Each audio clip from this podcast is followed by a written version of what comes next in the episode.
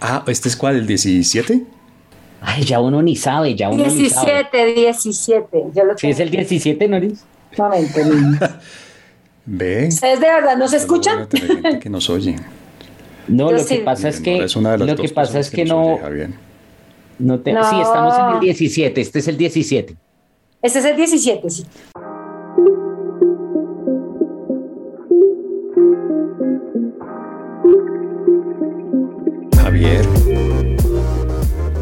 Sí, 17, Javier.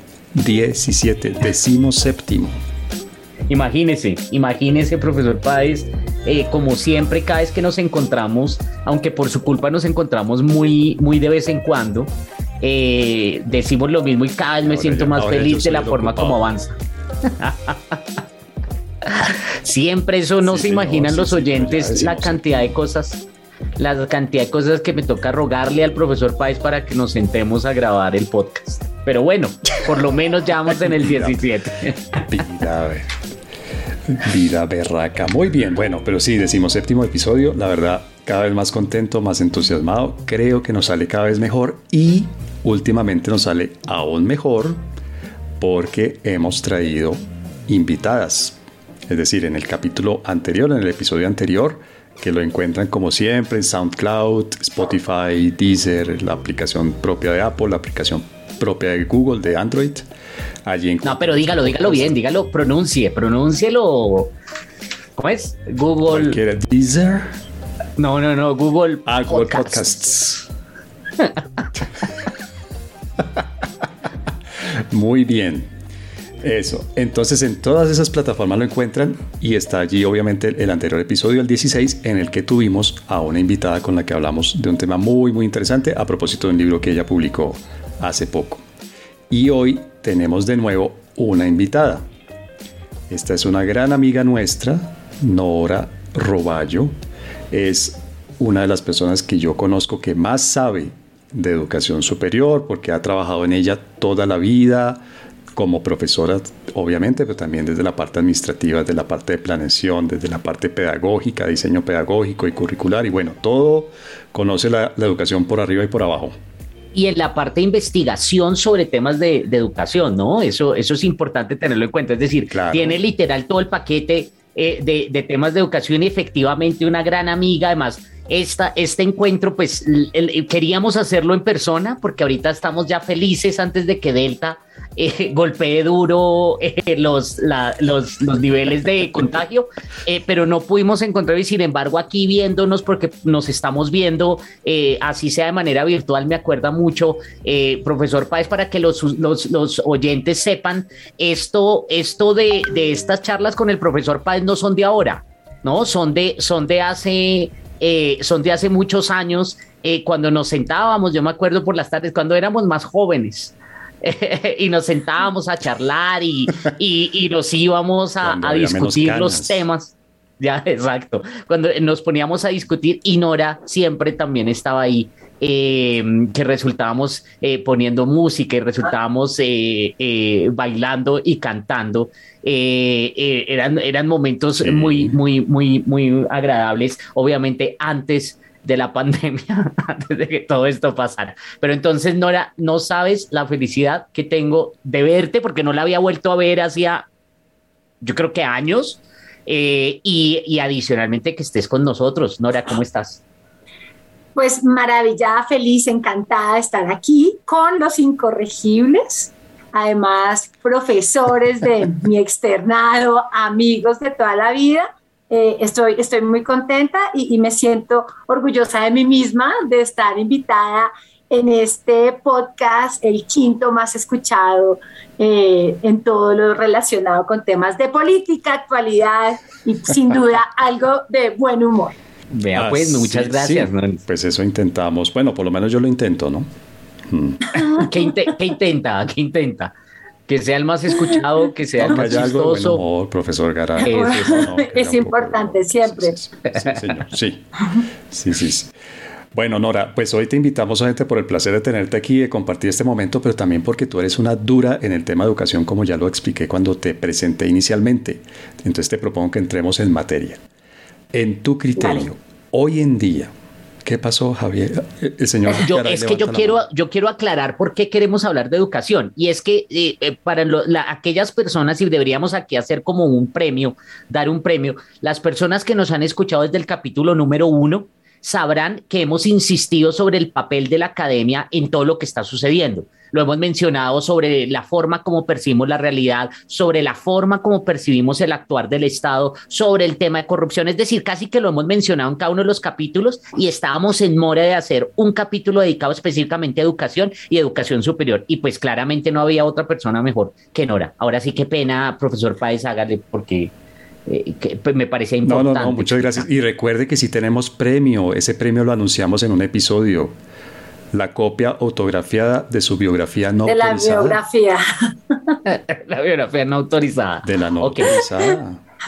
donde aparecen las aventuras, estas fiestas, estas rumbas y estas escapadas con Petro, con Robledo. El karaoke. En quiebra canto. ¿Qué quiera? Sí. El karaoke humano karaoke humano, el karaoke progresista. Bien. Entonces, después, después de, este, de, esta, de este bombazo que acabamos de volver a anunciar de la biografía no autorizada del profe Garay, Nora, ¿qué tan buena es la educación superior en Colombia? ¿Cómo puede uno medir eso? ¿Cómo puede, ¿Qué factores utilizaría uno para determinar si es buena, si es medio buena, si es mediocre, si es mala?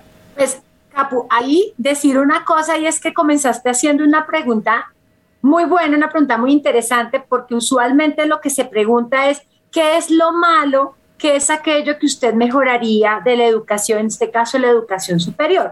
Y cuando la pregunta es desde lo bueno, pues es muy interesante ver que en efecto, al menos en los últimos 30 años, desde la expedición de la Ley General de Educación por allá al inicio de los 90, sí hay evidencia, como diría nuestro profesor Garay, de que el sistema de educación superior, los programas han ido evolucionando, que responden a, las necesidades que, han que se han identificado desde la academia para temas de formación de profesionales, eh, que han incorporado las instituciones de educación superior y los mismos programas unas dinámicas de aseguramiento de la calidad que permite precisamente que esta oferta de programas y las instituciones se revisen de manera autónoma, que se revisen frente a referentes nacionales e internacionales, que se revisen frente a, lo que los egresados están haciendo en el sector productivo y por supuesto por la transformación del país, eh, que, que, rindan cuentas, ¿no? Antes eso no necesariamente ocurría y que las instituciones de educación superior y los programas tengan esos, eh, eh, esos procesos de accountability, pues precisamente da cuenta de que hay un compromiso con la calidad y que hemos ido avanzando en una senda eh, que está pues persiguiendo, por supuesto, algunos conceptos, algunos no, algunos indicadores de calidad. Y eso es muy importante. Creo que también la educación superior en nuestro país es buena a partir de la formación del profesorado. Los profesores de esas universidades se han formado, tienen doctorado, hacen investigación, también están trabajando en el aula de clase y creo que esa combinación hace que los estudiantes no, puedan apreciar el espectro general precisamente de lo que sus maestros les puedan, les puedan eh, compartir. Entonces son sus vivencias como profesionales, como practitioners, como profesionales en ejercicio, pero también los resultados de sus investigaciones,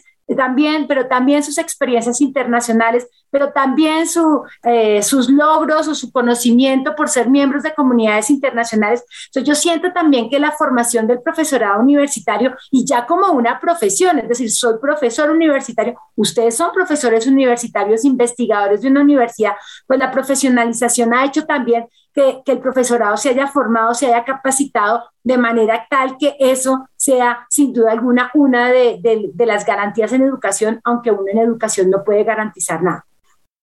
Creo también muy importante ha sido para la mejor eh, educación superior en Colombia la participación de los jóvenes profesionales en el sector productivo a través de prácticas, de pasantías, a través de trabajos de investigación, de consultoría junior para, para este sector, porque permite de alguna manera incorporar lo que en otros eh, niveles de la misma educación superior, como el modelo de educación dual, por ejemplo, o los niveles técnico o tecnológico eh, tienen a su favor y es precisamente la incorporación del trabajo práctico. O sea, poner en práctica aquello que, aquello que decimos que sabemos, creo que ha sido muy importante para la educación superior, al menos en el nivel universitario, que es donde nosotros nos movemos porque como les decía, existen otros niveles de la educación superior donde la práctica, donde el acceso a la tecnología, pues es muy interesante. Entonces, creo que ahí también encontramos una educación superior que comienza a articularse, educación superior universitaria, articularse aún más con el, con el sector productivo.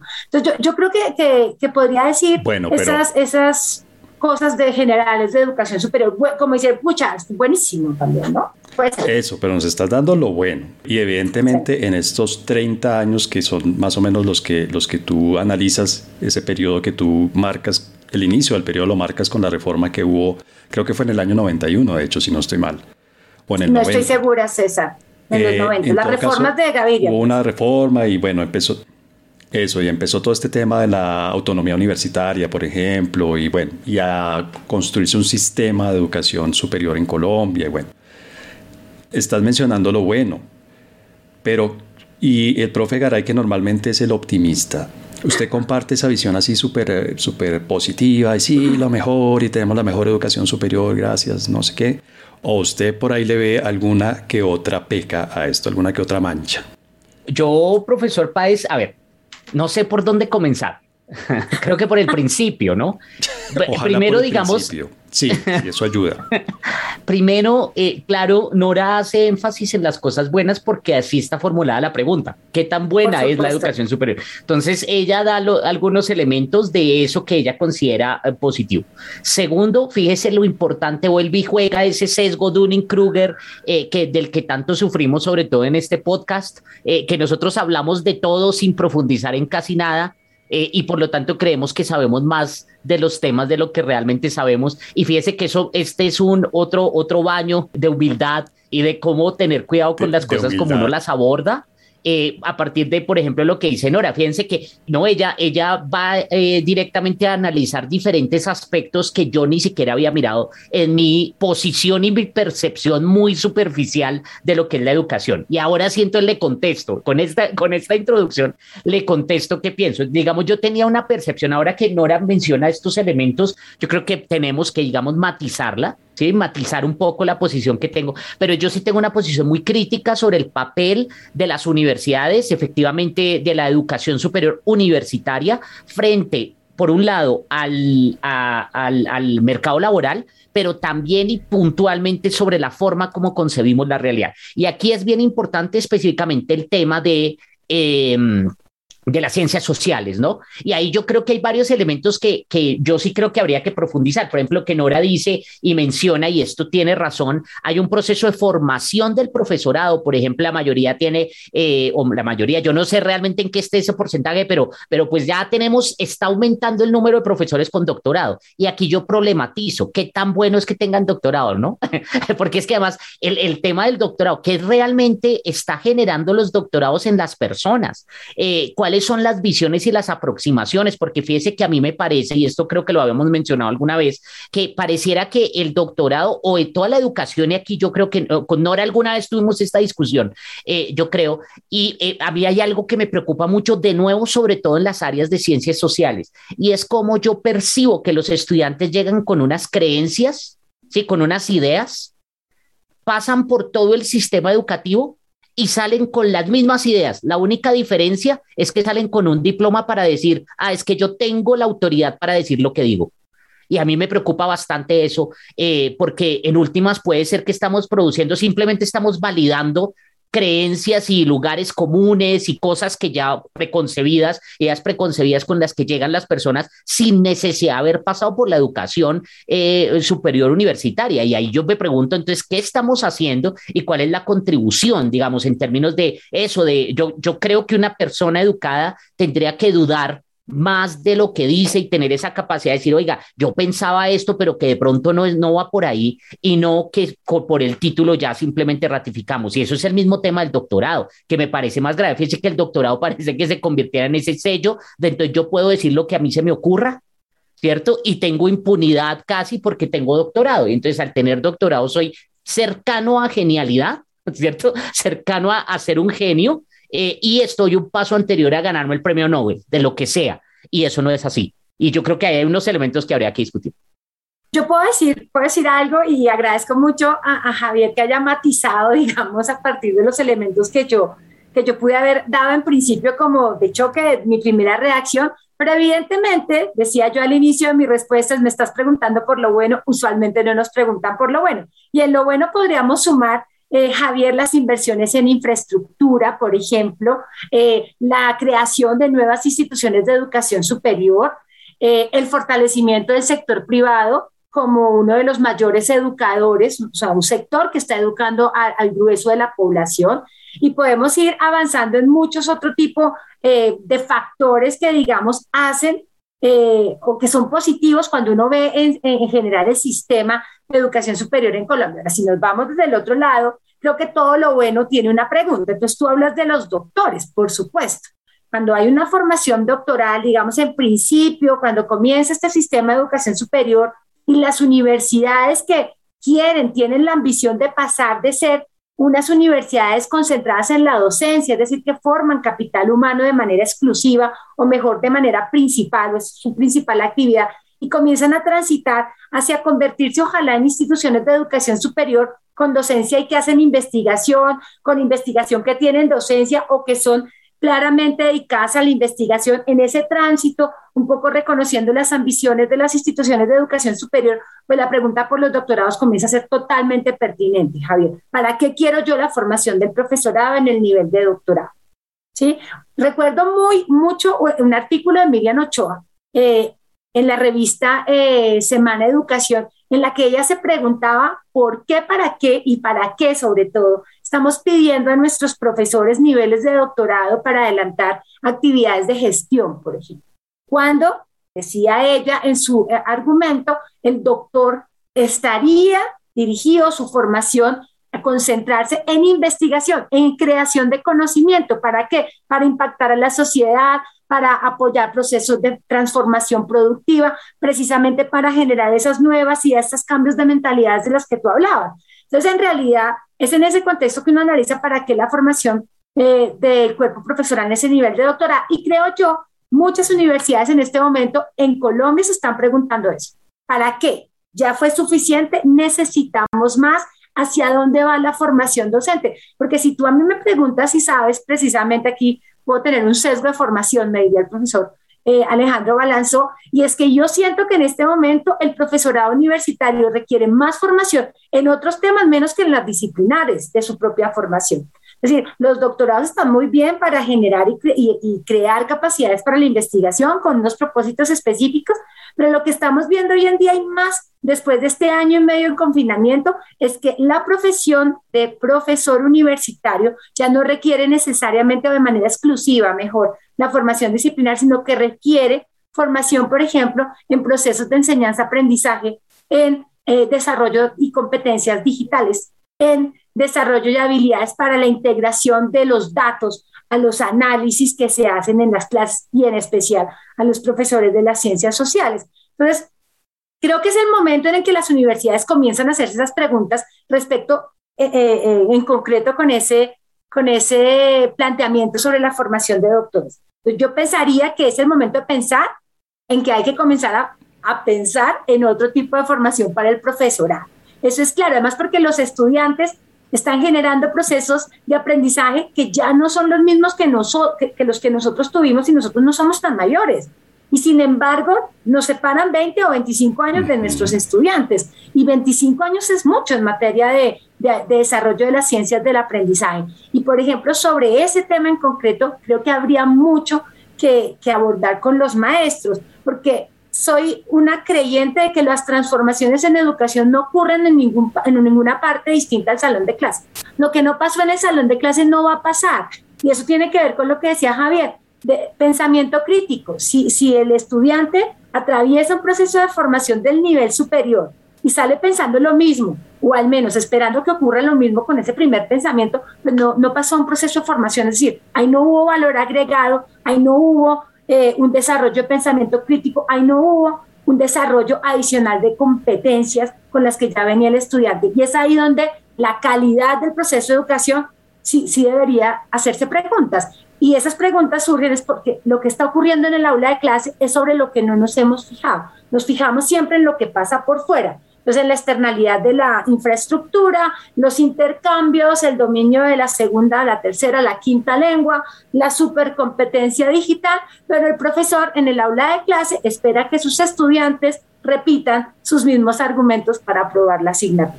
Entonces, creo que ahí, digamos, habría una, una muy buena como interrogante sobre, ¿es tan buena la educación superior? Puede ser. Pero entonces, ¿de qué se están quejando ustedes? Quiero decir, uno, las políticas y cualquier proyecto, cualquier plan, uno lo evalúa.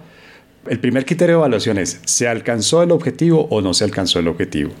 No, estamos diciendo, hace 30 años se hizo una formulación de la política de educación superior del país y era un país bien diferente en términos de educación. Yo recuerdo, por cuestión de mi primer trabajo en esa época, hace, 30, hace bueno, no tantos, pero hace unos 25 años, que yo tengo en la cabeza todavía esa cifra. Creo que solamente el 30% de los estudiantes que se graduaban de, de colegio perdón, podían continuar sus estudios en la educación superior. Creo, Nora, que esa cifra, o no sé si Javier, pero creo que Nora lo debe tener un poquito más fresco, esa cifra está hoy, encima, hoy por encima del 50%, creo. Sí, así es. La tasa de cobertura debe estar alrededor del 50% en educación superior, que no está mal, eh, está bien, es decir, Creo que no, en para nada, pasamos del 30% al 50%, es un, es un salto enorme, cuantitativo. Claro. Ahora, cualitativo, obviamente uno puede discutir muchas cosas, pero, pero fíjense que lo que ustedes están discutiendo es, oh, pobrecito este país que está ahora lleno de doctores en las universidades. ¿Qué vamos a hacer con tanto doctor? Es una maravilla que esa sea la discusión, quiero decir, que, qué bien que esa sea la discusión, como, oiga, y ahora que tenemos tantos doctores, ¿qué los ponemos a hacer? ¿Qué vamos a hacer con estos PhDs, estos doctores? Pero yo creo que, eh, eh, digamos, mi, mi, discusión ni siquiera es esa, sino también es el fondo de cuáles son los, la, la, enseñanza, el tema de la autoridad y demás, pero sí estoy de acuerdo con lo que dice Nora, eso llevaría también a reflexionar sobre la necesidad del tipo de formación ya específicamente en el nivel de, de, de doctorado Magnífico. y si esa debe ser, digamos, el objetivo último de, de, todos los, los, los, procesos de formación. Hubo varias cositas, profesor Paz, no me vaya a, no me vaya a cortar, pero, espérese, pero, dos, pero, unas cositas. Hágale. Julito, no me, me corte, ya, Julito, no me cuelgue. No, no, no, perdón, pero lo que solamente quiero subrayar una cosa. Magnífico, magnífico que esa sea la discusión, quiero decir. Si me explico que ya estemos discutiendo, bueno, si necesitamos tantos o no, los necesitamos en qué áreas, qué hacemos, los financiamos, no los financiamos, los ponemos a hacer solo investigación o los aprovechamos para otras cosas. Esa es una discusión que nos damos el lujo de tener hoy en día.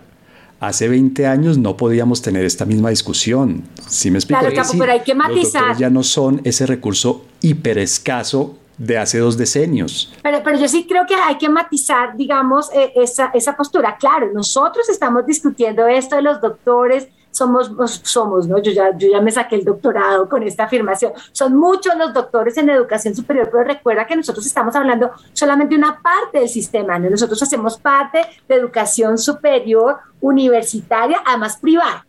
Que eso sigue siendo una cosa muy pequeña porque si tú te vas, por ejemplo, al tema de la pública en el mismo nivel, en educación superior universitaria, tú te encuentras que el gran tema siempre será la financiación de los estudios. El financiamiento siempre es un tema y desde el año 90 es el tema en, en, temas, eh, en el tema de educación superior, financiamiento. Fíjate que aquí, en, en nuestro micromundo, que como te digo, eso es súper pequeño dentro de todo el sistema, las discusiones están dando en el nivel este que, que, estamos planteando. Pueden haber más, pero digamos que la de la formación del capital humano de docentes, eh, el tema de cómo van a ser sostenibles, ¿cierto?, estos modelos de educación superior privada.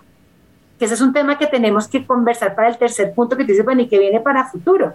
¿Cierto? Y hay un poco de financiación de educación, pero aquí es una financiación diferente, porque creo que vía matrículas no va a ser. Yo solamente quería matizar eso. Qué bueno que hablamos de esto, sí, pero digamos que ese es en nuestro pequeño mundo, en nuestra realidad. O sea, no, se puede generalizar. Eso no, yo no también estoy, estoy de acuerdo y habría que, habría que mirarlo a la luz de los datos. Hubo, ahora sí, profesor Páez, por favor, déjenme la, la, déme la posibilidad de mencionar. Hay otros elementos que a mí me parece que valdría la pena discutir que mencionó Nora.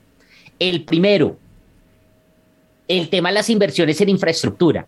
Y yo me pregunto, a partir de lo que sucedió con la pandemia, el costo-beneficio de esos, sí, digamos, yo pienso en unas universidades mm, que no, no voy a mencionar, pero unas universidades que cada año construyen un edificio, yo me acuerdo por ahí por la séptima, y, y eso, y yo veía y cada año eh, ponían un nuevo edificio, una cosa, y una cosa muy bonita, eso sí, pero yo pregunto, ah, me pregunto, y ahora, ¿cuál puede ser la utilidad de todos esos edificios sabiendo que, digamos, no hemos visto el final, la luz al final del túnel, pero no solamente la luz al final del túnel, sino eh, no, no, sabemos cuál va a ser el, el, efecto de este virus en el futuro y en la forma como lo que vamos a llamar la nueva normalidad en unos próximos años. Eso es un tema que me parece muy interesante que lo mencionó Segundo, que a mí me parece obvio, pues para rescatar y para señalar, y Nora ya lo ha mencionado dos veces, y esto hay que seguirle dando énfasis y demás, la participación y la importancia del sector privado, la importancia de las universidades privadas en la formación, la importancia del papel de los privados en la formación universitaria. Y el tercer elemento que tiene que ver con investigación, y ahorita que, que lo mencionó Nora y que estamos hablando del tema de los doctores, fíjese que esa es una discusión, y estoy de acuerdo con usted, profesor Páez, es una discusión entre comillas de países desarrollados. Me acordaron de un autor que se llama Thomas Sowell, que en un libro que voy a recomendar ahorita al final, él habla del efecto de los estudios de doctorado en términos de formación y él plantea un incentivo que es muy perverso y es como los doctores y aquellas personas que se dedican a investigar resultan dejando en segundo y tercer lugar de prioridad la educación. Y ese es un elemento que de pronto es lo que estamos viviendo ahorita también acá. Y es algo que habría que discutir, pero fíjese que es un tema que viene de Estados Unidos, ¿sí? de la discusión y de los problemas que en Estados Unidos. Y eso también muestra una mejoría, profesor Páez, de lo que, está, de lo que tenemos acá. Y específicamente el tema de investigación, hay dos elementos que yo creo que habría que discutir. Lo primero, investigación para qué. Y aquí vuelvo y voy a ser un poco más enfático de lo que yo quería señalar antes en estudios sociales. A mí me preocupa mucho y sobre todo en nuestra área de relaciones internacionales, profesor Páez, en los congresos, en escenarios específicos de discusión, a mí me preocupa que la investigación se hace para, por ejemplo, ir en contra de, entre comillas, el sistema. A mí me parece supremamente preocupante cuando la discusión es que usted, ¿quién es el menos liberal? Y eso se volvió casi que una cuestión de, ¿no? de, denuncia y se autodenuncian. Es que tengo sentimientos burgueses, dicen todos los doctores. Casi, ¿no? Pareciera que fuera ese la obsesión de mostrarse el más antiliberal es el que gana y es, entre comillas, el más genio, el más, el más estructurado y el mejor académico. Y en segundo lugar, Fíjese que es otro elemento también el tema de los incentivos perversos, que esto merecería incluso otro episodio, no el próximo, pero sí eventualmente hablar de los incentivos perversos en términos de esta publicar por publicar, que a mí me parece bien interesante y lo hemos mencionado, profesor Páez, como tenemos colegas, ¿no? Eh, de, de, otras universidades que eso casi que publican uno o dos libros al año y uno dice, pero ¿cómo? Y va y mira, son libritos de 50 páginas, de 100 páginas, eh, eh, diciendo una cantidad de cosas que porque se les ocurren eh, y, pero que realmente uno se pregunta si esos son libros eh, que realmente están aportándole algo a la sociedad en términos de reflexión, en términos de ideas, en términos de, de ¿no? de, de cosas para, para, para, dejarle un legado que es el papel de la, de la academia o que debería, entre comillas, ser el papel de la academia. Varios elementos para discutir. Muchos, diría yo. a, mí, a mí hay un tema que me suena mucho y lo voy a unir con esto último que dijiste acerca de la investigación. Nosotros en, Colombia solemos tener debates de primer mundo cuando no hemos resuelto problemas de, del inframundo. E, es un tema un poco lo que es sorprendente y eso tiene que ver con eso que dices de los investigadores, ¿no? Entonces, nuestros investigadores que se van a formar siempre fuera, o sea, o la mayoría fuera de Colombia, cuando regresan, traen estos no, yo es que yo no sé inglés, pero yo escucho el, la pronunciación de César y yo quedo pasmada, es decir, quedo aterrada. Entonces, esta gente que se va afuera, vive su experiencia y cuando vuelve a Colombia, sí, y te felicito, eso es lo que a mí me ha faltado. Esa gente que se va afuera y cuando vuelve, trae la experiencia de, del sitio donde se formó, por supuesto, eh, las capacidades intelectuales, pero también vienen llenos de una idea, de una carrera en la investigación que no está, digamos, al alcance aquí en Colombia, al menos por ahora. Entonces vienen con este arquetipo del investigador en Oxford, eh, Oxford, no sé cómo se dice, vienen con este arquetipo y entonces lo que vienen es a buscar esas mismas condiciones, esa misma oficina, esos mismos ejércitos de estudiantes de maestría y doctorado para que vengan a asumir sus cargas de educación en el pregrado y se olvidan que cuando se fueron a estudiar en este plan de formación de las universidades, lo que estaban haciendo las universidades era tener capital humano para poder cumplir con las misiones de la Universidad Colombiana, que siempre van a ser las mismas y que con mayor énfasis están centradas en la docencia, porque la gran mayoría de universidades colombianas y muchas, si no casi todas, las del sector privado están concentradas en docencia que hacen investigación, pero no son universidades de investigación como pueden ser las del norte. Entonces, Aquí hay que trabajar mucho esos arquetipos con los investigadores, porque el investigador llega aquí con esa experiencia pretendiendo replicarla y no puede hacerlo porque no están las condiciones dadas. Y lo segundo, olvida que su trabajo en principio está dirigido al pregrado. Y entonces el pregrado, la enseñanza, eh, que es, digamos, eh, en este momento la función primordial de la, de la universidad, pues se deja de lado sea, no, es, eh, no da estatus, no da privilegio dictar clase en el pregrado. Y conocemos muchos colegas que no lo hacen precisamente porque dicen, no, yo ya estoy para dictar en otro nivel, cuando el mejor nivel para dictar precisamente es el pregrado, porque allí es donde están las mentes aún moldeables, donde tú puedes exigir pensamiento crítico, creatividad en la toma, en, en las respuestas, en, encontrar soluciones. Entonces creo que ahí eh, sí, sí creo que el para qué, el cómo, eh, que plantea Javier sobre investigación es súper válido, pero también hay un poquito de autorreflexión para los colegas eh, de Javier, ¿no? Un poco decir, el contexto es importante. O sea, no podemos hablar de conocimiento en abstracto.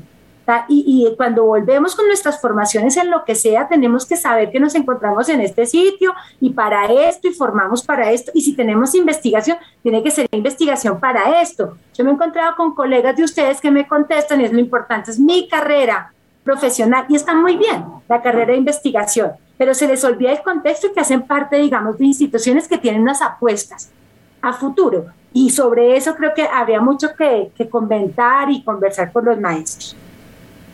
Quisiera decirte algo sobre el sector privado y es la importancia de vincularlos. O sea, siempre le han dicho a la universidad, no tienen idea de lo que ocurre en el sector eh, real. Hay una desconexión, la triada magnífica que debería eh, traducirse en riqueza para, la, para, cualquier Estado, Estado, universidad, sector privado. Aquí no funciona, pareciera no funcionar, pero, pero eso está muy ligado a que la investigación, y de nuevo con lo que decíamos hace un momento, la investigación está muy dirigida a, describir eh, situaciones, a formular críticas sobre si alguien es más o menos liberal, más catastrofismo, o sea, una serie, digamos, eh, de temas que pueden ser muy interesantes, pero que no tienen, digamos, una conexión real con lo que está ocurriendo en el sector productivo en Colombia, en Bogotá, o sea, en la localidad de, Chapinero, para ser mucho más específico, les pongo un ejemplo.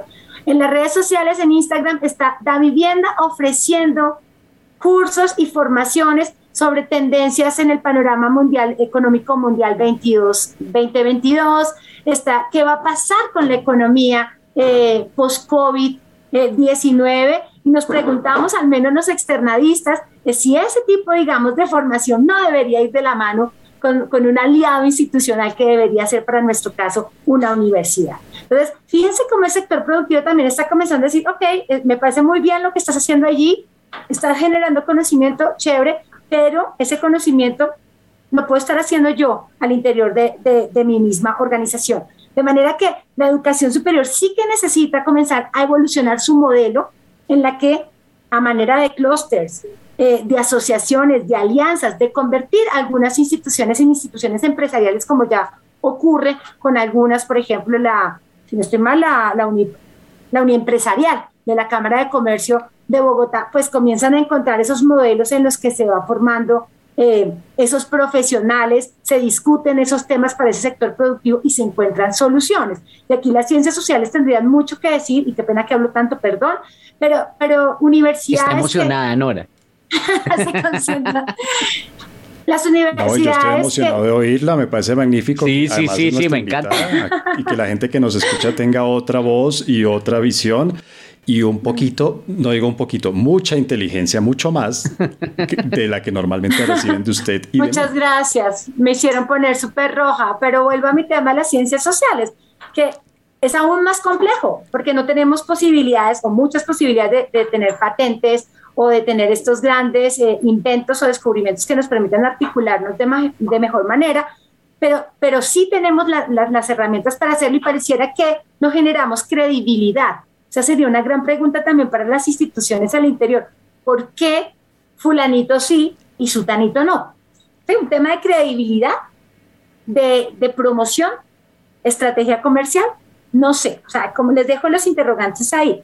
Y la última, las inversiones de infraestructura, yo coincido contigo. ¿Qué vamos a hacer con, esas, con esa infraestructura universitaria cuando esas inversiones pudieron haberse dirigido a campus virtuales. No, yo también te tengo grandes ideas de qué hacer con la infraestructura y tiene que ver mucho con el cambio del modelo. Miren, les propongo una cosa.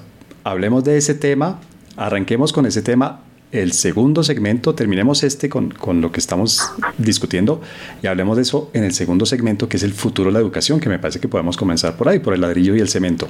Profesor Garay, usted está muy juicioso, la gente, pues ya les explicábamos, estamos grabando esto por internet, el profesor Garay muy juiciosamente levanta la manita en Zoom para ver la palabra. Profesor Garay, adelante. Y me angustio, me angustio, me hago, hago como, como los estudiantes cuando quieren hablar y no los dejan. Eh, no, yo quería decir algo sobre lo que mencionaban y efectivamente eso el, lo, el tema de, que las entidades privadas están dando cursos o hablando de cuestiones de realidad y no hay un apoyo institucional. Y esto último que menciona Nora del tema de la credibilidad, yo creo que se encuentra en lo que ya había mencionado, Nora. ¿Sabes por qué nosotros no estamos haciendo esa, cumpliendo esa tarea? Porque los académicos de ciencias sociales están pensando en decolonialismo, en teoría crítica, en cómo, no, en una, en hablar de Foucault y en utilizar términos que nadie entiende y a nadie le interesan para resolver problemas que nadie se está cuestionando. Pero por el otro lado, no estamos resolviendo. Y fíjense, yo creo que yo le había contado al profesor Páez, y si no, le cuento ahora. El otro día yo estaba escuchando en, en, mi emisora favorita, estaba escuchando una entrevista de una eh, profesora chilena de la Universidad Central de Chile o algo así, y estaban hablando de las vacunas, entonces están diciendo que por qué, que están hablando del tema de Sinovac, y por qué eh, Chile estaba teniendo ese, ese mm, pico tan acelerado, tan pronunciado, si eh, pues ya tenía unos niveles de vacunación tan altos. La señora hizo una explicación magistral de qué son las vacunas, por qué, cuáles son las implicaciones, no sé qué. Y al final de la entrevista les dice, para cualquier duda, consulten porque nosotros montamos un curso virtual para explicar las vacunas. El que quiera puede tomarlo gratuitamente.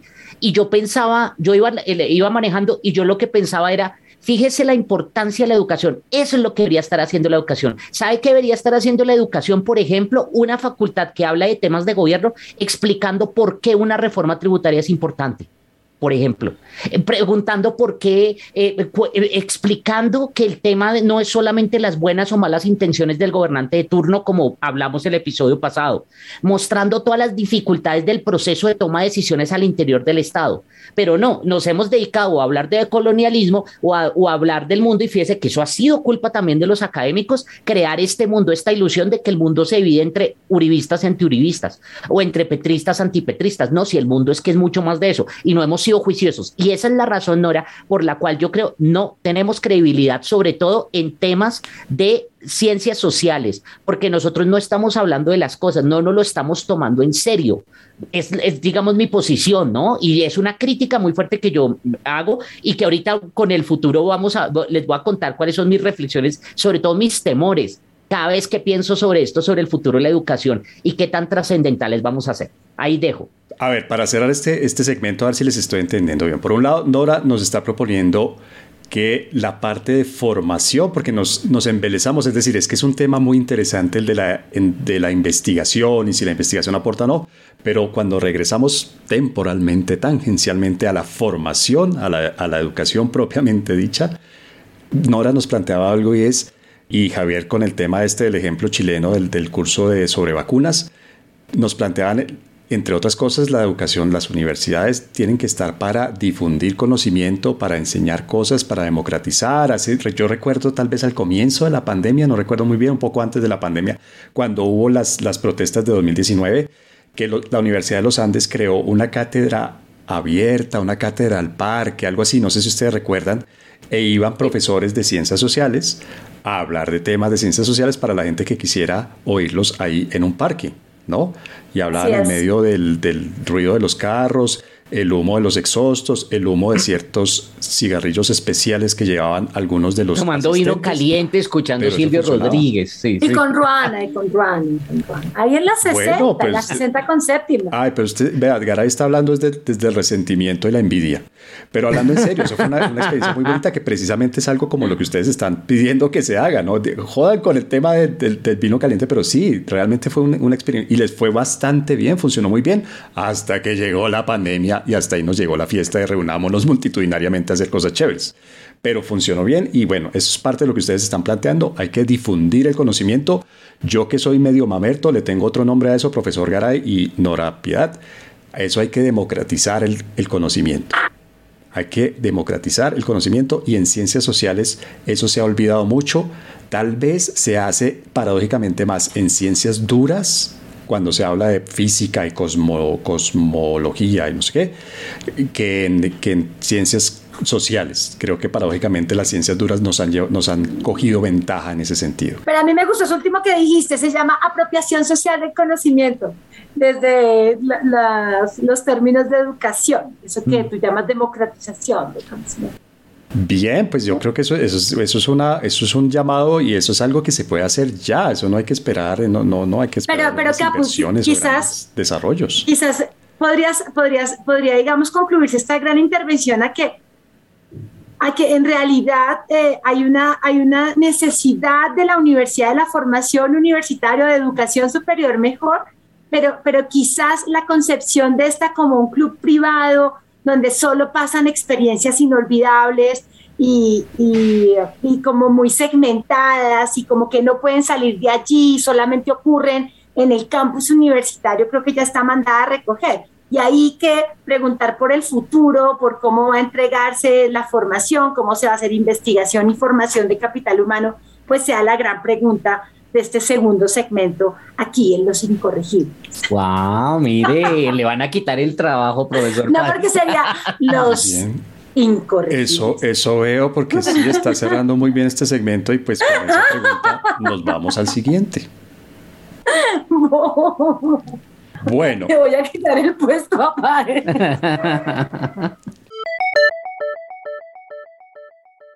Los incorregibles. Bueno, en este segundo segmento intentaremos responder la pregunta que dejó planteada Nora en el final del, del primer segmento, perdón, y es el futuro de la educación. Tenemos poco tiempo, igual no tenemos un límite de tiempo, pero igual creo que ustedes y yo tenemos otras cositas que hacer, lamentablemente. Javier, ¿cómo va la monetización del, del podcast? Va quedada, profesor Páez. Va quedada. Ay, no, pero le tengo, le, tenemos que explorar ¿Sabe qué descubrí? Que, y eso es, importante ya que nosotros nos vemos. En, eh, escuché la vez pasada en un programa de tecnología que ahora YouTube tiene una, un, un, botón y el botón es que la gente le puede dar tips, eh, propina. Le puede dar propina, eh, sí, pues para dependiendo de qué tanto valoren la, lo que usted hace. Tips. Tips. ¿Será que, será que ya, ya hispanizaron? Vamos a tipear, vamos a tipear. Bien, pero entonces, a ver, quedamos con el futuro de la educación. Digamos, hasta que no nos moneticen, Garay, la monetización, hasta que no nos moneticen aquí el podcast, seguimos dependiendo de otras tareas para nuestro, nuestra supervivencia, pagar el arriendito y tal. Entonces el tiempo, pues hay que respetar además el tiempo de la gente que nos escucha. Hablemos un ratico corto. Ojalá tuviéramos más tiempo y creo que esto puede ser más bien un abrebocas para otro episodio en el que le dediquemos todo el episodio solo a este tema. ¿Cuál es el futuro de la educación superior? Entonces yo les propongo que cada uno de ustedes aporte dos puntos que creen, que crean ustedes que son principales en el futuro de la educación superior. Javier no diría dos puntos, diría dos bullets o dos tips, de tips and tricks. Pero yo les digo dos punticos, dos punticos que ustedes crean y yo después les doy los míos. Spoiler alert, yo en eso soy bien conservador y bien godo y bien reaccionario. Entonces los escucho y yo me pido el privilegio de presentador, me pido hablar de último para, para decirles por qué, explicarles por qué soy bien conservador y bien retrógrado en ese sentido. Nora, ¿cuál crees tú que son dos? Te digo, después le dedicamos un episodio completo a esto, pero hoy hablemos de dos temas, dos cambios, dos, no sé, que tú veas en el futuro de la educación superior. Eh, yo no sé si no so, o sea, a mí, a mí sí que me, gustaría ver un cambio radical, ¿no? ¿no? Casi que de construir para volver a construir. O sea, pero, pero no sé si lo que vaya a decir para darles espacio a ustedes también para que hablen, no solo hable yo. Ay, muchas gracias, no. De nada, con mucho gusto. Es importante también que los escuchen, ustedes son los dueños del podcast. Eh, dos temas. Yo creo que uno es, es el campus virtual. O sea, yo sí siento que tenemos que comenzar a hablar de educación virtual en las universidades top, con programas totalmente virtuales, con la posibilidad de llegar a cualquier parte del territorio. Es decir, si ustedes en realidad están pensando en educación inclusiva, en transformación de realidades, en acercarse al territorio, creo que no podemos seguir pensando en que se acerquen a las grandes urbes los jóvenes a formarse.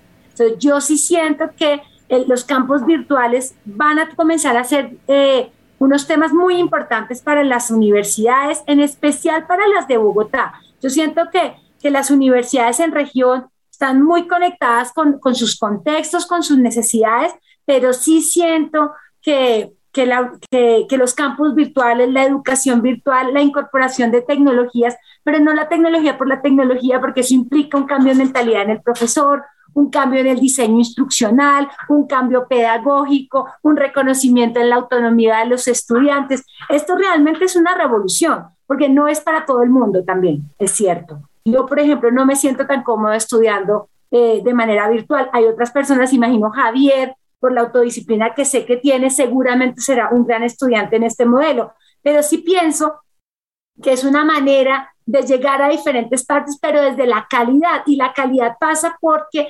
instituciones universitarias se sumen a esto. Y yo estoy pensando en educación virtual en el nivel universitario, tecnológico y técnico, es decir, en un solo ciclo, en una, en una pasarela, se llama el Marco Nacional de Cualificaciones, que poco avanzamos en eso, en pasarelas, que las personas puedan estarse moviendo, que los pelados que no saben que van a estudiar puedan hacer un técnico, ojalá virtual, se puedan ir a trabajar y si quieren seguir estudiando puedan hacerlo y haya reconocimiento de saberes y que pudiéramos combinar lo presencial con lo virtual, pero para eso se necesitan desarrollar capacidades eh, en campos virtuales y creo que esa sería una gran apuesta que se me ocurre en principio.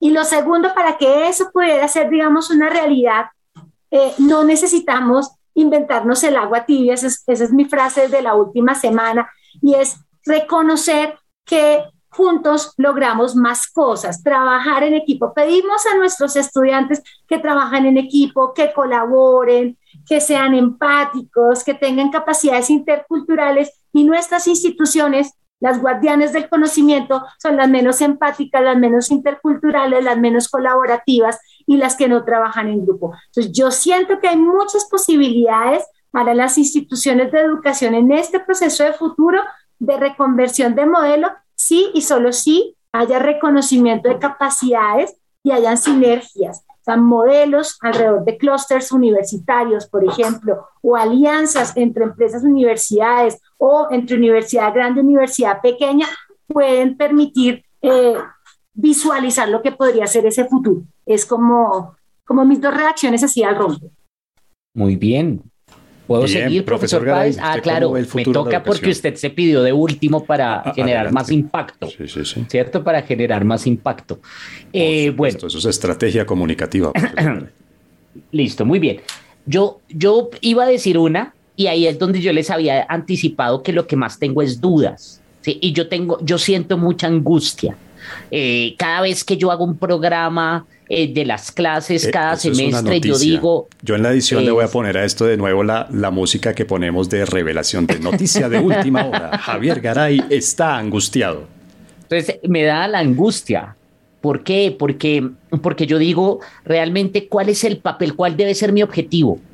No, eso me, angustia, me angustia qué es lo que yo les puedo dar, porque ya, y esto sí, eh, profesor López lo sabe, Nora, yo creo que también le he comentado, a mí ese tema de, de, ir y dictar clases en donde uno se para y les cuenta la historia y tal, eso, no, eso yo digo, pero eso en últimas, ¿de qué les va a servir cuándo?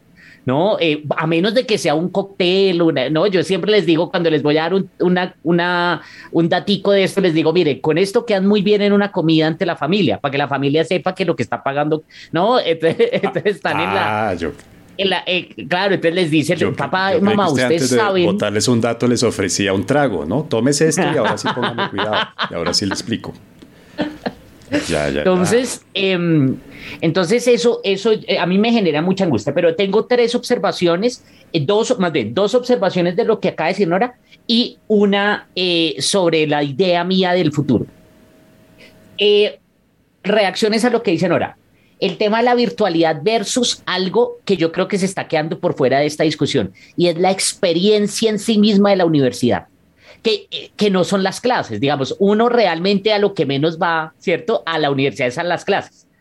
Pues es decir, va porque toca, porque va, o van a, enviarse ahora por WhatsApp se envían los chistes y tal, a pasarla bueno, digamos. Ese pasarla bueno a mí me genera un poco de angustia. Ahora, esto no quiere decir que yo no esté de acuerdo con lo que dice Nora. Yo sí creo que vamos para allá, a ese tema de una competencia ahora desde el punto de vista de la virtualidad pero me preocupa bastante ese tema de que estamos perdiendo, que están perdiendo estas nuevas generaciones de ese disfrute de lo que nosotros vivimos y lo vivimos como estudiantes y lo que yo dije al principio de este capítulo, lo que vivimos en nuestros primeros años de la carrera como docentes y como investigadores, que yo todavía lo recuerdo y lo atesoro. Para mí esa, esa época fue una maravilla cuando estábamos todos, salíamos, nos reuníamos aquí los oyentes para que lo sepan, nos reuníamos en el apartamento del profesor Páez.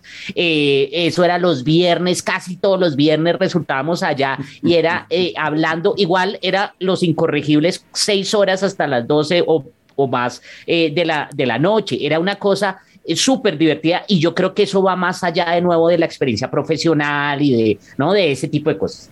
Segundo, que está relacionado con lo anterior y es eh, efectivamente lo que decían ahora de, de, la disciplina y de la necesidad y de las, digamos, las mm, características personales para poder enfrentarse a una educación virtual y ahí yo hago las reflexiones con el tema de las nuevas generaciones, estas nuevas generaciones que tienen unas características específicas y demás, y que yo no sé realmente qué tanto avancen en eso, pero de pronto es un tema ya de desconocimiento mío de esas, de esas generaciones. Por ejemplo, hay un libro muy bueno que es iGen, ¿no? que es el título, La generación Y, eh, y eh, ahí muestran, por ejemplo, cómo eh, los muchachos más jóvenes, claro, tienen una gran habilidad en las redes sociales, pero eso también les genera mucha angustia.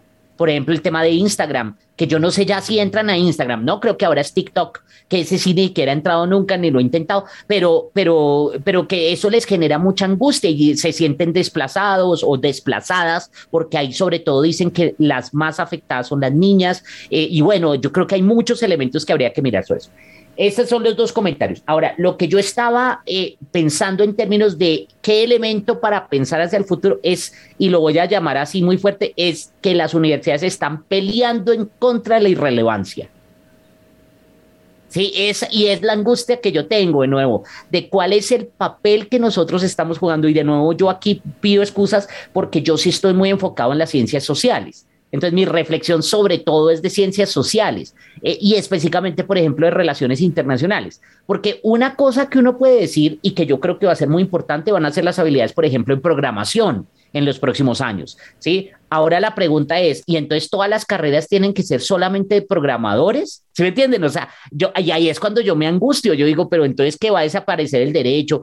sí, las relaciones internacionales. Esas cosas son las que a mí me generan, pero yo sí creo que estamos peleando en contra de la irrelevancia, eh, porque efectivamente, en términos eh, de, de acceso al conocimiento y demás, pues para eso están ya las plataformas estas que tienen décadas en términos de conocimiento sobre eso. Y ese es un elemento, yo creo que hay que estudiarlo, hay que debatirlo y hay que mirarlo eh, ya pues eh, técnicamente y no lo vamos a resolver hoy. Perdón, Páez, antes de que tú cierres así de manera magistral este encuentro, Yo solo quisiera aportar una frase para lo que acaba de decir Javier. Mi hermano, que es migrante en los Estados Unidos, que hace 12 años vive allá, eh, vino eh, en marzo pasado a hablar con mi hijo y, sentenció algo que, nos dejó fríos a todos. y es, si yo hubiera sabido que para eh, triunfar, ¿no? Este, lo que te enseña en la cabeza el, éxito, si hubiera sabido que para ser exitoso tendría solo que hablar inglés y saber Excel, yo no hubiera gastado mi tiempo en un pregrado, en una especialización y en una maestría. O sea, ahí estamos hablando, digamos, de 10 años mal contados. Entonces, esto para nada decir es que en efecto, eso que tú mencionas que las instituciones se enfrentan, también lo están enfrentando eh, los seres humanos. Y eso es la razón aún más para que desde la experiencia del usuario, es decir, desde la experiencia del estudiante, se piense precisamente en qué tan irrelevante también pueden parecer o resultar esas experiencias o, o las no experiencias que se les están proponiendo en materia de educación. Bien, entonces yo espero no sonar muy pretencioso con lo que va a decir, pero la educación superior tiene cuántos años? ¿Unos siete siglos? ¿Cuántos siglos? ¿Siete siglos? ¿Ocho siglos? No sé, diez siglos si uno se va. Desde Bolonia. vamos a, la academia griega y tal. No, vámonos a la, a la, universidad propiamente dicha. Sí, siete siglos, Nora, más o menos. Estoy haciendo Bolonia, cuentas. Sí. Y claro, ha cambiado un montón. ¿No? Yo me acuerdo de haber leído alguna vez y había dos carreras fundamentales, el trivium y el quatrivium. Y entonces en una se veía medicina y astrología y se veía no sé qué, y en la otra se veía... Esto es mucha, mucha cultura. Esto es mucha sabiduría la del profesor, pues la verdad.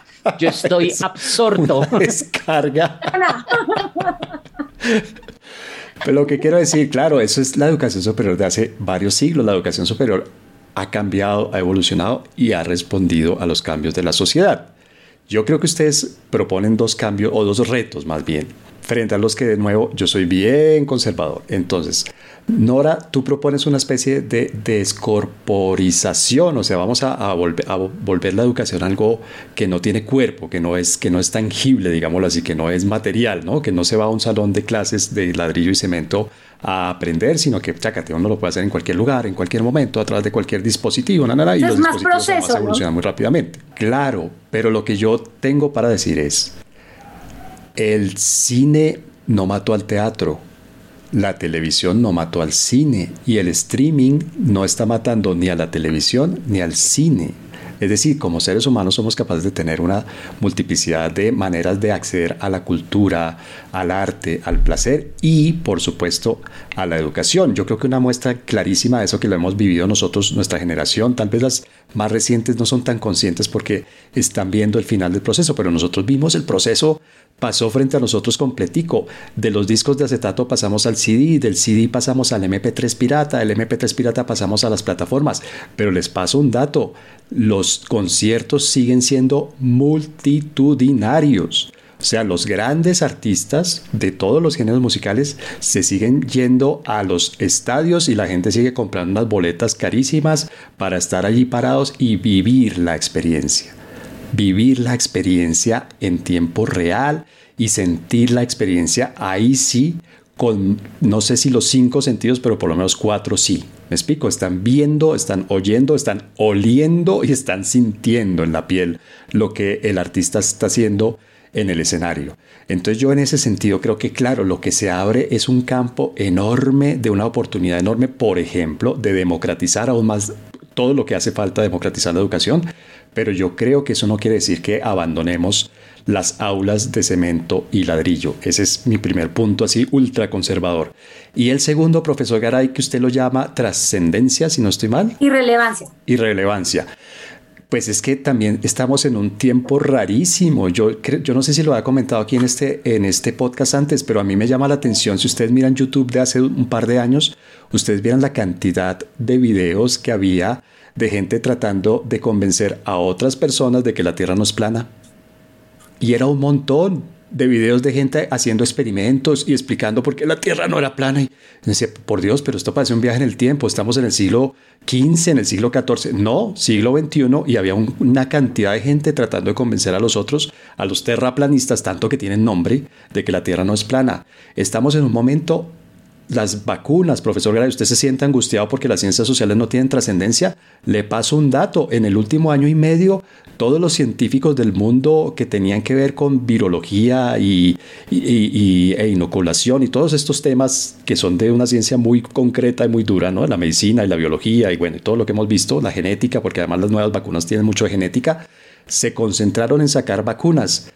Y viene el dato, solamente la mitad del mundo les cree. Incluso en países ricos, ¿no? Precisamente en países ricos la mitad de la gente le cree, la otra gente no les cree. Usted se siente irrelevante, se siente intrascendente, siente que no le creen porque usted habla de ciencias sociales. Las vacunas, que no puede ser una, en este momento no puede haber una cosa más concreta, más real, más de literalmente vida o muerte, no generan credibilidad sino en la mitad de la gente. Estamos en esa época y así nos toca. Pero yo creo que la universidad está allí para... Ahí sí que lo veo yo como un baluarte, como un fuerte, como el último lugar de resistencia, la última trinchera del conocimiento, de la ciencia, de la racionalidad, del espíritu de las luces. Hablando en serio, yo creo que en eso estamos y a eso nos estamos afrontando yo creo y me gustó además esa bomba con la que terminó, dejó claro, ¿no? y me, gustan sus argumentos, estoy de acuerdo. En lo único en lo que no estoy de acuerdo es si realmente es el baluarte el defensor todavía de la racionalidad, del proceso científico y eso, porque precisamente ahí es donde están muchos, están luchando es precisamente en contra de eso dentro de la misma universidad. Y eso es parte de lo que, de lo que me preocupa. Yo creo, yo creo que, que, cerraría, cerraríamos también ese, esa muy buena frase final, doctor Páez, en el sentido de que yo, yo no siento... profesor Garay. no, es que ya no, ya, yo creo que yo voy a escribirle a Nora por WhatsApp y a decirle, yo le voy, a, escribir y comienzo a decirle, oye, Nora, ¿y qué está, ¿cómo estás de tiempo para un podcast? Pero miren esto, miren que lo, acaban de decir ustedes dos y realmente... es importante porque, porque yo no sé si será o no la universidad, ¿no? Porque esa es la discusión, ¿no? Ese guardián del conocimiento, ese último baluarte, es el lugar de... Puede ser que sí, puede ser que no, en realidad creo que se debe revisar la experiencia de aprendizaje. La experiencia de aprendizaje, cómo aprende el individuo, cómo no aprende, cómo aprende mejor, cómo puede cambiar su aprendizaje, cómo puede reaprender, creo que esas deberían comenzar también a hacer preguntas al interior de la universidad. ¿sí? Creo que la experiencia aprendizaje, cuando hablamos de experiencia, eh, estamos, o sea, un poco lo que tú decías, lo siento, lo vivo, lo huelo.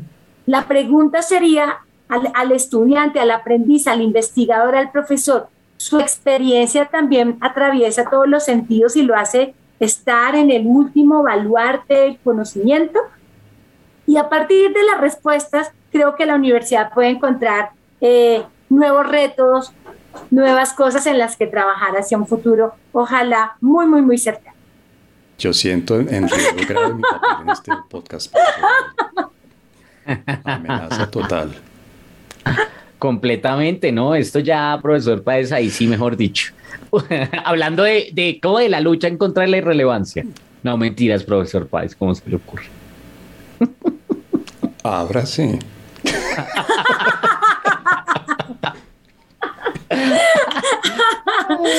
decir, los incorregibles. Los incorregibles recomiendan.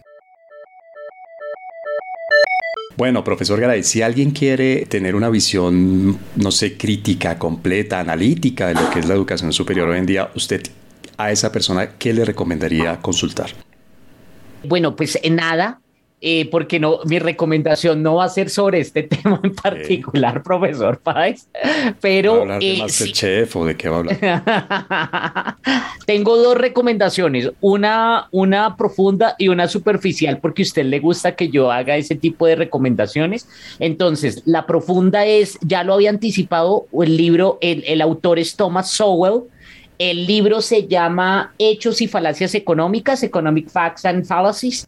Es buenísimo y tiene un capítulo específico sobre la educación superior universitaria en Estados Unidos, que habla de esos incentivos en términos de, la prestación del servicio al usuario final, que es el estudiante, que se, se, relaciona con lo último que mencionaba Nora en su intervención. Entonces, recomendadísimo ese libro, pero habla de otras cosas, discriminación en el trabajo, bueno, una cantidad de falacias que hay en torno de los análisis económicos. Y la segunda recomendación, profesor Páez. Bueno, y su recomendación, su recomendación profunda, ¿cuál es? Entonces, la recomendación, la segunda recomendación, esta es una serie que yo ya recomendé por Twitter em, eh, de HBO Max. Es eh, de la historia de una trans española que se llamó La Veneno. Pues así, se, pues digamos, era su nombre artístico, me imagino. Muy buena, entre otras, la serie, ¿sabe por qué? Y se las recomiendo que la vean, porque realmente es la primera serie que yo veo que trata el tema de, una persona transgénero eh, desde su humanidad. No, no, con, no con condescendencia, no mostrando pues el drama de la vida, sino es mostrando cómo es la vida de una persona así y realmente uno llega a, tener, digamos, una, una, una empatía, un conocimiento sobre este personaje. Me hizo pensar muchísimo la serie, es muy buena, se los recomiendo. Bueno, yo tengo tres recomendaciones en materia de educación superior. El primero es un reporte, desde el reporte del 2021 de la UNESCO que se llama Pensar más allá de los límites, perspectivas sobre los futuros de la educación superior hasta 2050 y es muy interesante porque es pensar la educación superior en términos de inclusión, de solidaridad, de ciudadanía inteligente. Y es interesante porque cuando hablamos de, de universidad de educación superior, usualmente pensamos de manera exclusiva en temas de formación de capital humano o para el sector productivo. Un segundo documento que está más eh, orientado a temas de nuevos modelos en educación superior fue un estudio que contrató la Qatar Foundation eh, con The Economist y sacó un reportaje amplísimo de cinco modelos en los cuales las universidades, las instituciones de educación superior podrían comenzar a explorar, digamos, eh, modelos para precisamente seguir posicionándose, para pertenecer, para poder no tener irrelevancia en lo que se viene en el futuro. Y cuando ellos hablan de futuro, estamos hablando de 2025, 2030, que ya no es tan futuro, sino es, algo mucho más cercano. Y por último, quisiera recomendar a todos los oyentes de, de este podcast que revisen el programa eh, de la Alcaldía de Bogotá en materia de formación en educación superior. Y es interesante porque tienen acuerdos. Fíjense cómo está mutando el tema de, educación superior, de formación para el trabajo y en efecto la alcaldía tiene acuerdos con, eh, instituciones de educación superior, el programa Jóvenes a la U, pero también firma acuerdos con LinkedIn, tiene acuerdos con el SENA para la formación, para el trabajo de la gente, de los jóvenes eh, del distrito. Entonces, fíjense que lo que hay son múltiples ofertas para los distintos gustos de las personas y creo que pensar definitivamente en la experiencia de, del estudiante es muy interesante, es, es política más focalizada y seguramente con mucho más rápida retribución. Bueno, yo tengo una anti-recomendación. Miren lo innovador que soy, lo disruptor que soy. En este podcast jamás habíamos hecho una anti-recomendación. Voy a hacer una mm. anti-recomendación y una recomendación.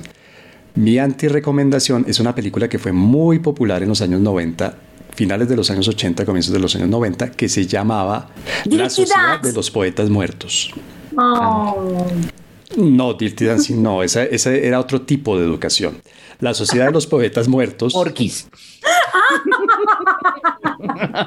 No, ese, era una visión, pero era una visión un poco sesgada de la educación secundaria. Ay, por Dios bendito. Miren, si esas son las fuentes que tuvo nuestra generación, miren por qué estamos. En todo caso, la Sociedad de los Poetas Muertos. ¿Por qué anti-recomendación? Porque creo que dio una imagen excesivamente romantizada del papel del, profesor, del maestro, del, del docente o la docente me parece que distorsionó y creo que muchos de nosotros y muchos de nuestros colegas lamentablemente en el fondo de su ser quisieran ser ese maestro de la sociedad de los poetas muertos y realmente yo creo hoy, hoy en día yo creo que ese era un pésimo maestro que hacía muy mal su trabajo. Entonces yo creo que esa es una antirecomendación. Y la recomendación a propósito de temas de educación virtual y nananá, que fue realmente por donde yo empecé a entender el tema es búsquense en internet los videos en YouTube o directamente en el sitio de la Khan Academy. Este es un, un estadounidense de origen indio que es de las primeras personas hace unos 10 años o un poco más que empezó realmente a mi modo de ver a volver realidad la educación virtual con un enfoque muy interesante, muy, muy simple, muy sencillo y muy efectivo. Entonces les recomiendo, la Khan Academy está en internet, o sea, es decir, ellos tienen su propio sitio y en YouTube, perdón, es que aquí tengo que pronunciarlo como en Yale. En YouTube, en YouTube búsquense los videos del fundador de la Khan Academy, que obviamente Khan es el apellido suyo, el apellido de este fundador. Muy interesante como le explica uno su visión de la educación virtual. Los incorregibles. YouTube. Bueno, entonces, Nora, además del placer personal, porque te apreciamos, te queremos, obviamente nos divertimos mucho con, con todo lo que tú, todas las ideas chéveres y... Nos, nos divertimos con lo que dijiste. No, no. Ah. Se está burlando de Nora. Ella viene a contarnos, a, a, darnos sabiduría y usted dice que es que es divertido. Pero. Pero fíjense que ahí el rol del profesor es enganchar al estudiante, es despertar ah, el deseo de aprender. Eso es correcto. Como el profesor de la sociedad. De las, de las selecciones del Reader Digest. La risa, remedio infalible. Pero Nora, además de que personalmente tenemos una relación muy, muy, muy grata contigo, gracias por haber venido como experta en educación superior, gracias por habernos traído estas visiones y esta información y habernos planteado además la discusión y las preguntas y las dudas y aportado, por supuesto, algunas, algunas respuestas, perdón, para empezar a resolverlas. Y profesor Garay, pues mire, nuestra segunda invitada, episodio 17. Usted hace, usted hace revelaciones en cada episodio. Esto, esto, está bien, esto va bien. Esto está cada vez mejor. Voy a pensar la revelación del próximo. Em, y, tenemos que eh, comenzar a, mirar eh, si, si vamos a volver a, a, invitar más personas. Esto ha sido muy, la verdad, muy, muy divertido.